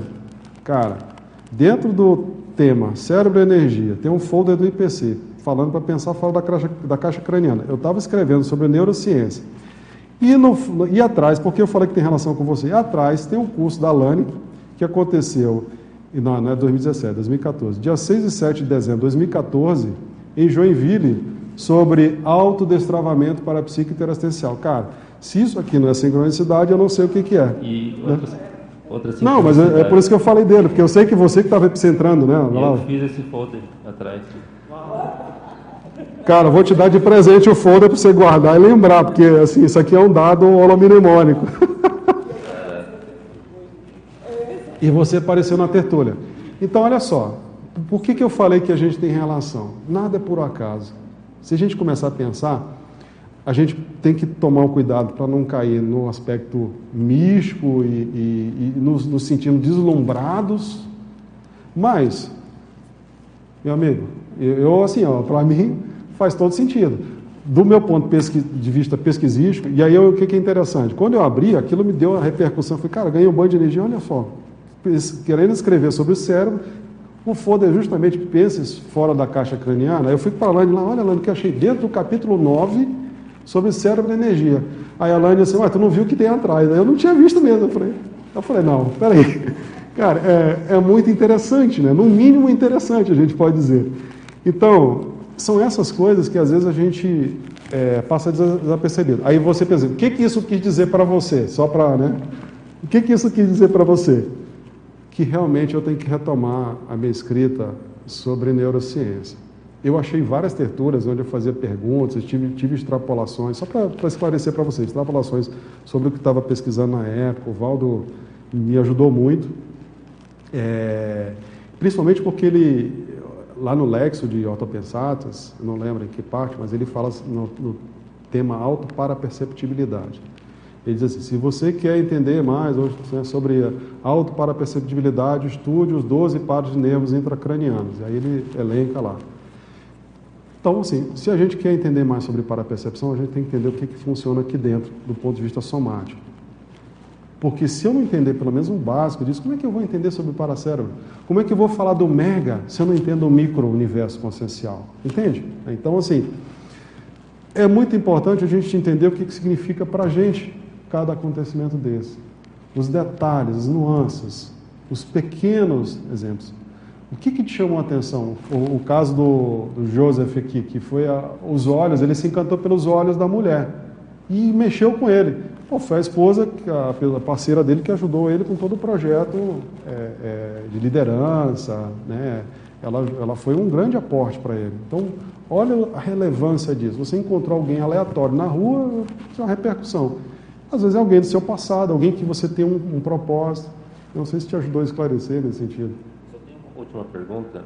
Então, Depois eu vou passar para ela. Você tá? mais ou menos respondeu estava pensando sobre a principal utilidade né, dessa interpretação da sincronicidade, da auto-interpretação. Então dá para dizer que é algo singular, né, da pessoa extrair alguma informação específica para ela. É, veja, os, va... mudar de rota, não sei, ou é, confirmar alguma coisa. Veja, os vários exemplos que eu tive né, me fizeram entender uma linha de pesquisa. Foi esclarecedor para mim. Quando eu escrevi o verbete confluência interassistencial, é, ficou claro que eu tenho que aprofundar mais a pesquisa sobre sincronicidade, dentro da minha ótica. Existem várias né, é, possibilidades. Eu sei que a Débora pesquisa também existe um viés nesse sentido que é próprio dela, por conta do, da cognição dela, por conta do que é importante para ela pesquisar, né, pegando até o exemplo aí a pergunta do Dória. Né. Então, é, mas o que eu vejo de sério é, existe a assistência permeando isso, porque pesquisar por pesquisar, tem gente pesquisando aí a, a hora da galinha, mas qual a, qual a finalidade disso? O quanto vai ser assistencial para outras consciências? Então, veja, é, isso me fez lembrar, antes de passar para ela, Débora, depois eu te passo, até da, da, da, questão da senha intermissiva. Né? Eu lembro que eu tive uma repercussão aqui, para mim fez sentido, algumas coisas que a gente estava discutindo no ciclo mental somático sobre senha intermissiva. De, de, de quais foram os elementos acachapantes, os, as, o aspecto é, encriptado, vamos colocar assim, criptografado, quais são as mensagens que você recebe ao longo da tua vida que é, te informam sobre tua senha intermissiva, sobre tua senha proexológica, sobre tua retrosenha. É importante a gente pensar nessas variáveis. Olhar o teu ciclo de amizades, de novo, trazendo o exemplo do aqui agora. Por que você está aqui agora? Por que foi a, minha parceira que foi dar o curso autodestravamento para psique e você estava epicentrando lá em Joinville? Eu morei em Joinville também. Então, assim, é, não dá para dizer que não existe algum nível de afinidade. Há uma confluência, que nem a figura que eu mostrei lá, dos grupos e, e dos pontos de, de, de convergência. É isso que a gente tem que começar a pensar. Quais são os pontos de convergência na minha, na minha vida que me levaram a determinadas escolhas? Eu escolhi minha profissão quando eu era criança. era inspirado, até hoje eu lembro, inspirado, eu olhava uma revista Beabá da Eletrônica, não entendia bolufas, mas aquilo para mim era fascinante, meu tio. Essa revista não existe há muitos anos, década de 80. Meu tio ficava montando circuitinho com aquilo e mostrava, folhava, eu falava assim, cara. E hoje eu entendo que é por conta das forças de campo, por causa da energia, por causa da abstração que a engenharia eletrônica representava. Pode dizer que era o que havia de mais avançado comparativamente. Hoje, para mim, é interessante é, é, é, entender um pouco disso. Me facilita essa visão é, sobre confluência, sobre harmônicas, sobre padrões vibratórios. Né? Se estuda também sobre mecânica, né? os padrões vibratórios, sobre é, sinergia. Né? Então, a gente tem que entender quais são os fatores que nos levam e por que, que nos levam a determinadas escolhas. Isso é sincrônico. Né? Deixa eu passar para ela daqui a um tempão com o microfone, por favor. Bom dia, Jader. Meu cumprimento a todos. Bom dia. É, este tema é, é um tema que eu pesquiso já há algum tempo, como estudo Jung há bastante tempo e sincronicidades uhum. é, é um tema que eu tenho observado muito na minha própria vida. E a minha pergunta, ela nos convida a olhar ao parágrafo facilitador da página 2. Aliás, aqui, limitadores. Limitadores. O cérebro humano está restrito ao limitador espaço-tempo da dimensão intrafísica. E, e, refletindo um pouco também sobre a cosmoética, talvez as sincronicidades, então, é, Jader, sejam é, os sinais de que nós estamos em sintonia com, com o cosmos, enfim, em ordem. Estaria tudo sincrônico, então, né? É, é, algo que vem também, tem sincronicidade com a pergunta que foi feita aqui pelo Sim. colega. É, estaria tudo organizado e sincrônico e nós apenas percebendo, né, lúcidos, a, alguns fragmentos dessa sincronicidade cósmica, dessa sintonia? Eu penso que é dessa forma, né? É, falando do Jung, Jung, é, por mais que talvez ele não admitisse, mas ele era parapsíquico, né? Então, é, é muito interessante a abordagem dele. Jung ele fez uma coisa, só para contextualizar, bem interessante, que ele foi atrás também da, do entendimento da física quântica. Em resumo, acho que intimamente ele entendia que a consciência, né, o ser humano ele mexia na matéria, só que ele queria entender como é que era esse ponto de convergência entre as duas variáveis, né? Mas olha, eu penso que quando a gente entra no fluxo do cosmos, né, falando do, aspecto positivo, evolutivo, né, porque tudo evolui, em algum momento compulsoriamente. Então, quando a gente está na fluidez, na, navegando as ondas do cosmos, né, eu vejo que a gente é, começa a, a, ter percepção de, dessas. As sincronicidades, elas acho que são muito mais como referenciadores, sabe? Ontem no ciclo mental somático eu até comentei sobre isso. É, quando você tem, por exemplo, uma consciência, necessariamente na, na ela está na tua psicosfera, mas ela está ali no holopensene. Então, o que, que, seria isso? Eu vejo que quando você começa a perceber algumas sincronicidades, essas, essas variáveis confluentes, são indicadores. Agora, quanto mais maduro, né, maior a nossa cosmovisão, maior o nosso nível de cosmoética, né, porque está muito associado à maturidade da consciência, as possibilidades de, é, de interpretação com maior acurácia da consciência é possível. Então, se você tem mais condições de interpretar aquilo que foi que, que, você teve apenas um indício, entende? Então assim, é, não necessariamente está no, no, no, fluxo do cosmos, porque de certa forma todos nós estamos.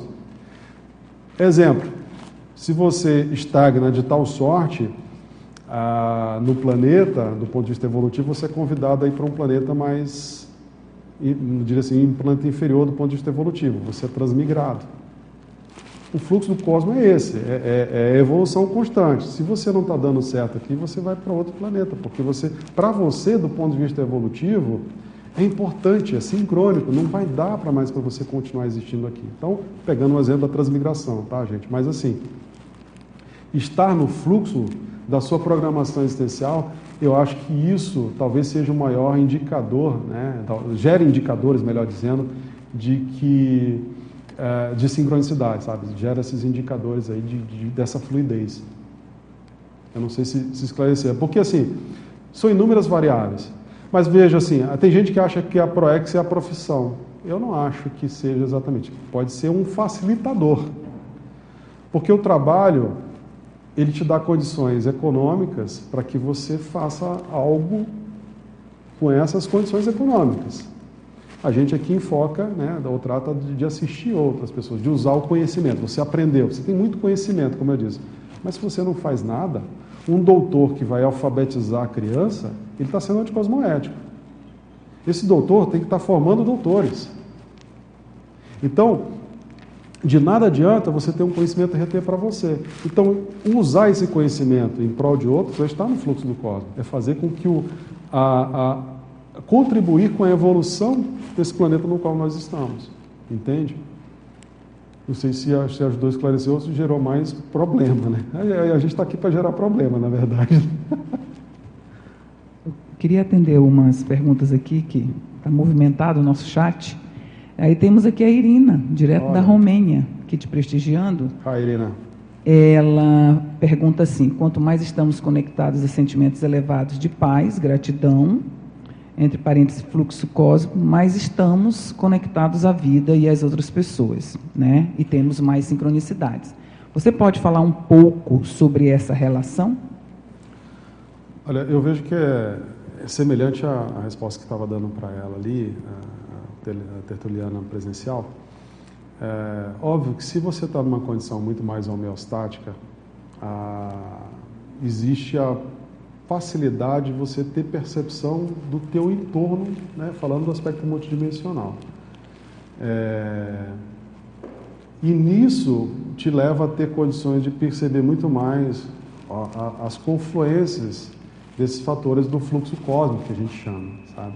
Eu, eu penso dessa forma. Então, se a pessoa está desequilibrada, a possibilidade de ocorrer uma macro OPK, como eu mencionei, é muito maior. Então, vamos pensar pelo aspecto positivo. Se você está. É, você pode até ter uma experiência de cosmoconsciência, por exemplo. Eu acho que isso aí é o, é o, o que taxa, o que chancela essa questão de, de, de estar em paz consigo, estar mais conectada com o todo. Porque a, a cosmoconsciência é exatamente isso, você sentir uníssono com, com o cosmos, com o universo. Tem uma pergunta aqui da Mariana Nunes. Ela, ela fala: Eu percebo muitas sincronicidades, vou ligando os pontos e interpretando, mas ainda é muito intuitivo e superficial. Como poderia tornar esse processo mais técnico e científico? Não, perfeito. Logo no início aqui a gente falou sobre a questão de você realizar autoquestionamentos. Né? Então você buscar, primeiro, elenca quais são esses pontos que você percebe que existem confluência. E, e intuição é um, eu diria assim, é uma habilidade para o psique também. É, às vezes é intuitivo mesmo, as nossas, as nossas percepções começam com um processo intuitivo. Depois a gente vai ganhando maior cientificidade quando a gente começa a juntar essas variáveis e buscar uma lógica, como eu disse, vai fazer sentido para você. Então, quanto mais variáveis você elencar, é, elencar mesmo, vai ter que escrever, né, fazer uma espécie de brainstorm. Acho que o brainstorm ajuda muito, né, mas você elencar Quais são essas, essas variáveis? E você se questionar por quê? Né? O que e por quê? E para quê? Né? Eu, eu diria que você começa a dar um tom técnico, um tom científico para essa, essa pesquisa. Tem aqui a nossa colega Poliana Colucci.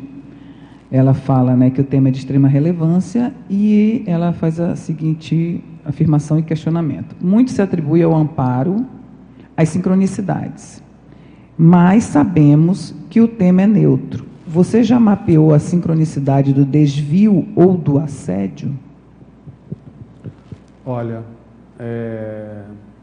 eu penso que quando eu analiso o meu temperamento, e é engraçado que eu observo isso em pequenas coisas, né? Acho que todo mundo já passou por situação como essa.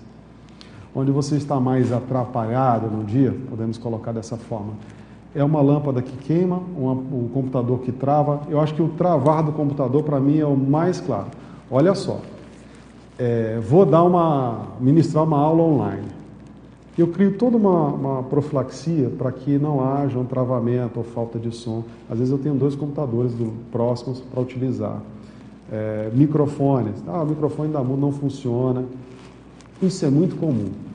Então você tem que pensar assim, é, qual o nível de organização das tuas, das energias, né? o teu nível de auto-organização, pensando do aspecto de vista, do ponto de vista holossomático. Então, assim, quais são os sinais? Os sinais, é, é eu diria assim, do ponto de vista físico, que chama atenção, são situações como essa. É muito comum, por exemplo, a pessoa que é ectoplasta ter queima de lâmpadas, ou aparelhos que param de funcionar, ou ela derruba algo. Então, assim, hoje, quando eu começo, eu vejo dois eventos concomitantes, eu não costumo quebrar nada. Quando eu derrubo um copo, quebro, para mim já é, já me chama atenção, sabe? Vou dar outro exemplo. Há muitos anos eu mobilizando energia é, no chuveiro em casa, foi um período bem difícil, muitos anos. Eu botei muita força, vamos dizer assim, muita vontade no estado vibracional. É, o box do banheiro ele estilhaçou, explodiu, literalmente explodiu porque ficou só os caquinhos. Não foi uma coisa que eu esbarrei, eu fiquei pensando assim, poxa, dilatação térmica. Não, tudo isso eu fiz inferências, né, sobre dilatação térmica e tal. Mas eu não estava nem encostando no box. A temperatura do dia era a mesma do dia anterior, ou seja, não houve uma variação térmica, uma amplitude térmica muito grande para dizer que o vidro ele sofreu uma, ah, temos um engenheiro mecânico aqui que pode falar melhor do que eu, né? sofreu uma interferência por conta dessa amplitude térmica. Eu trabalhei energia num momento difícil. Olha, é, e o box explodir, para mim chamou atenção. Até por conta das repercussões emocionais a posteriori. Então, assim, se a gente for pensar como indicadores, Poliana, é, é, eu acho que a observância desses, desses pequenos detalhes, eu acho que podem ser os primeiros indícios, os primeiros indicadores. Eu não sei se respondi se era muito nesse sentido que você pensou mas é, não, não queremos chegar a uma macropsicocinesia. Né? Então, quanto, o, ide, o, ideal é a gente buscar mais o que a Irina colocou na pergunta, a homeostasia, o equilíbrio, e a gente tem um calhamaço de ferramental que ajuda nesse processo. O primeiro de todos, eu diria que é o estado vibracional. Eu acho que tinha alguém que... Ah, lá em cima.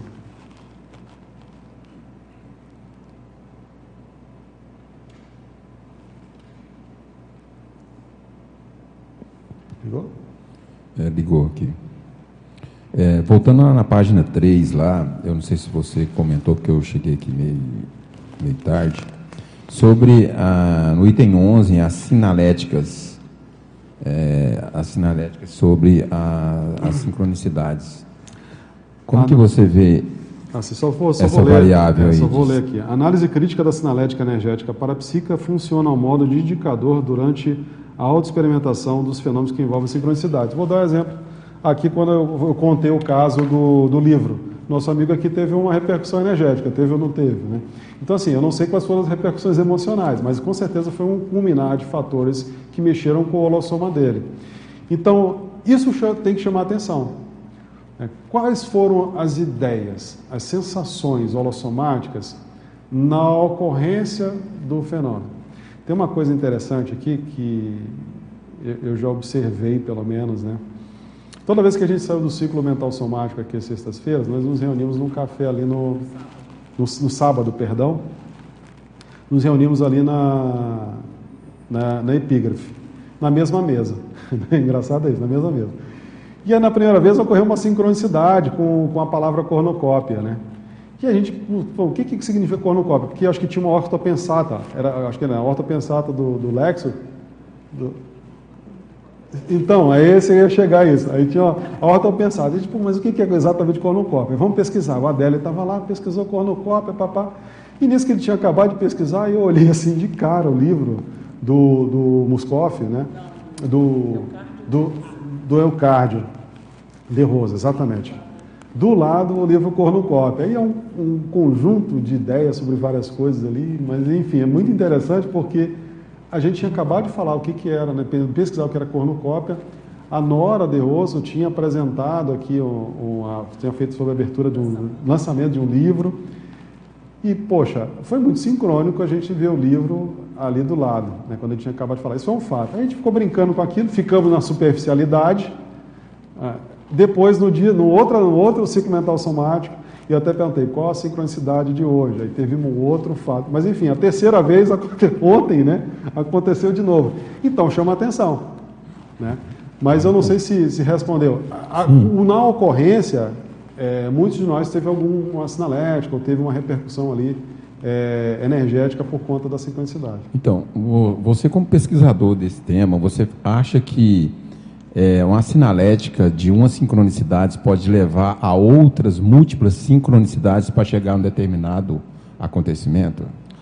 Olha, eu penso que sim, porque olha só, é, o dia matemático eu diria que em parte ele, ele traduz um pouco disso. Agora, por exemplo, uma, uma, uma sincronicidade, aí eu acho que temos uma amiga Débora aqui, eu vou deixar ela falar, que ela pegou o microfone, mas não. Você às vezes acessa uma informação e aquilo te leva a uma retrocognição. Hum. Isso. Eu, quando fui lá em Whitby, não, minto, ainda em Middlesbrough, né, contando aquele caso lá na Inglaterra, tem um, uma Rosa dos Ventos com uma frase que o cara pronunciou lá, é, que é um monumento em homenagem a ele, que me deu uma repercussão de vários aspectos. Muito estranho, eu nunca senti, muito estranho, muito estranho, mas também me repercutiu emocionalmente, eu não, não me contive emocionalmente. Né? Eu tenho psicossoma, então a gente, mas ao mesmo tempo estava é, racionalizando, ou tentando raciocinar o porquê daquela repercussão, porque era muito estranho para mim. Próximo à vila onde o cara né, ressomou, né, na, no caso nasceu, né, tem esse monumento que hoje é um museu, é um parque, né, na vila de Martel, é, em Middlesbrough, e aquilo me, me deu repercussão. Então, assim, aquilo podia ter desencadeado para uma retrocognição, entende? Tem um fato, aproveitando que nós vamos ter acoplamentário semana que vem, né? não, não necessariamente fazendo propaganda no acoplamentário, mas num acoplamentário, há muitos anos, olha só o que ocorreu, para você entender sobre, exatamente sobre isso, sinalética. É, depois do acoplamento com o Epicom, lá o Epicom me perguntou assim, eu nunca tinha visto isso em nenhum acoplamentário. Você lembra como você dessomou? Na hora que ele fez essa pergunta, eu lembrei de fatos aparentemente aleatórios e de épocas bem distantes. Uma delas foi quando eu tinha 14 anos. Eu lembrei de uma radiografia que eu tirei, onde havia, eu lembro até do que dizia no, no, na radiografia como diagnóstico: pinçamento pleuropulmonar. Beleza, é uma cicatriz. Do lado direito do pulmão, eu lembro exatamente o ponto onde é que é. Isso veio como um flash. Veja, foi um exame que eu fiz quando tinha 14 anos de idade em Manaus, muitos anos depois, né, no acoplamentário, essas foram as imagens. A outra, eu lembrei de uma retrocognição que aconteceu também em Manaus, em anos, muitos anos posteriores, eu já era voluntário da Consciologia, onde eu tenho a impressão que eu dessomei na Segunda Guerra Mundial, né, é, num campo de concentração. Enfim, aí teve outras, outras é, imagens que o que, que eu fiz com isso? Eu juntei essas informações e tive uma repercussão ali. Eu estava mais lúcido, né, na complementar, tinha um processo de amparo. Para mim fez todo sentido, entende? Então teve uma repercussão. Então uma coisa desencadeou a outra. Uma pergunta que ele fez me deu um, tive uma sinalética, a sinalética me levou a um desencadear de várias lembranças. E daí o porquê que eu falei da importância da memória. Inclusive da holomemória, porque eu acessei uma retrocognição que eu tive. Né? Então, é, a gente não pode banalizar os pequenos fatos e nem os pequenos parafatos, as intuições, né, as sugestões, o diálogo telepático. Eu tenho um facilitador com a questão de telepatia e, e, a pesquisa desse cara foi muito nesse sentido, porque eu lembro muito bem da data, a imagem do, do, do camarada e um local, que eu fui saber depois que era um local, mas eu não sabia que era um local, mas o nome, até da forma como é escrita. A gente não pode banalizar esses pequenos indícios porque isso pode nos levar a informações muito mais sofisticadas. Isso aqui do exemplo que eu falei do livro é um pequeno indício, onde envolve o colega aqui e ela, num ponto onde eu estava pesquisando. Há um ponto de convergência. O ponto de convergência aqui, de repente, foi o cérebro. Ele está aqui hoje na, na tertúlia matinal. Então veja, se não, não dá para banalizar o porquê você está aqui. Por que, que essas pessoas estão assistindo a tertúlia hoje, os teletertulianos? Qual a relação deles com o tema? Comigo, né? Então, assim, com os amparadores. Então, é, quando a gente começa a pensar nessa complexidade de variáveis, muito provavelmente a gente vai achar algum sentido. Será que muitos dos teletutulianos, ou de vocês aqui, não teve alguma, é, algum indício durante a noite? uma projeção, uma rememoração, mesmo que ainda fraca, de uma ocorrência, ou dias anteriores. Isso está na minha pensanidade há algum tempo. Entende? Então, é, eu comecei a olhar por essa ótica, né, pegando até a pergunta que eles fizeram sobre, a, a sobre o cosmos, né, entrar no fluxo, fluxo do cosmos. Eu, eu, entendo que existe essa relação, sim, pelo, pelo, pela, pelo holopensene. Entende? Beleza. Obrigado. Nada. Pode fazer, Alane. Entendeu? Mais alguém quer comentar? Débora, eu mencionei ela várias vezes, falei da simbologia, não tem nada para falar, Débora. Quer comentar alguma coisa? Não, não. Então eu vou fazer uma, uma pergunta aqui na página que eu acho interessante, página 3, é, um, no item é, autopesquisa, né? No item 5. Então, página 3, autopesquisa, Sim. item 5. Os meus modelos mentais ou paradigmas facilitam ou limitam as minhas interpretações?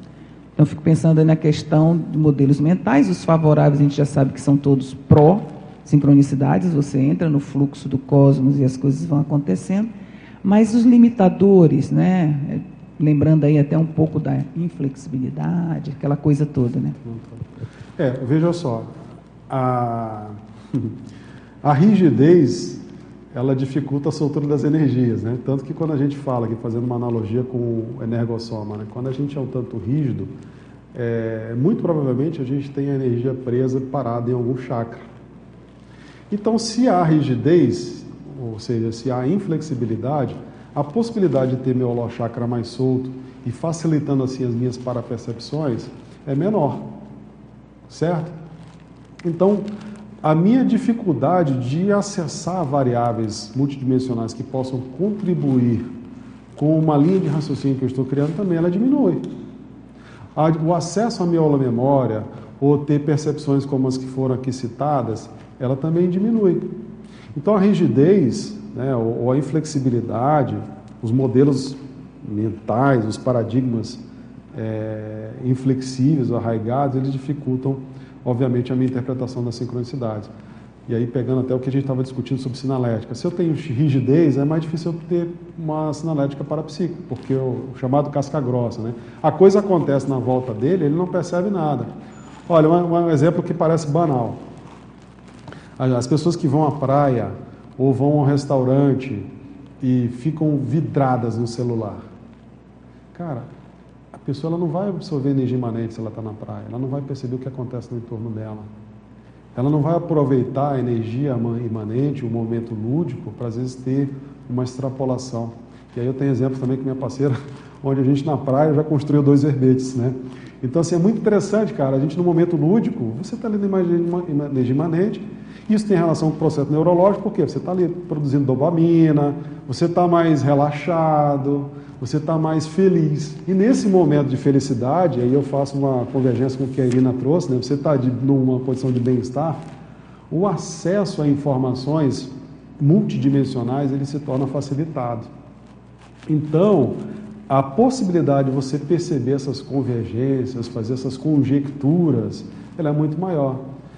É, eu diria que o, muitos dos artistas, né, por que, que eles procuram lugares que sejam de repente lúdicos ou que tenham natureza, né, para se inspirar? Né? Então, alguns pintam a natureza, né, justamente porque isso desperta o processo criativo delas. Então, eu diria que, do ponto de vista mental somático também, eu acho que eu tenho exemplo disso, né, de a gente, é, o chamado ócio criativo. Né? Então, você tem a, a, mesmo parecendo um ócio, mas você ali tem um despertar é, mental somático, né? E, e, com fins interassistenciais, pelo, pelo menos. Então, assim, a, se nós somos inflexíveis, a gente tem, não tem neofilia. Se eu não tenho neofilia, eu mantenho os paradigmas arraigados.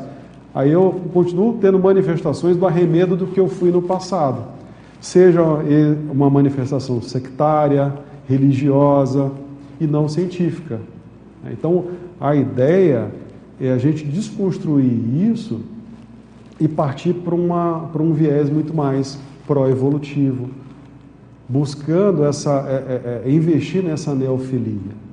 Então, essa, essa flexibilidade que nos faz nadar ou navegar na onda do cosmos, né, como consigo dizer. Bem, nós estamos aqui caminhando para o encerramento. Gostaríamos que você fizesse suas considerações finais sobre a temática.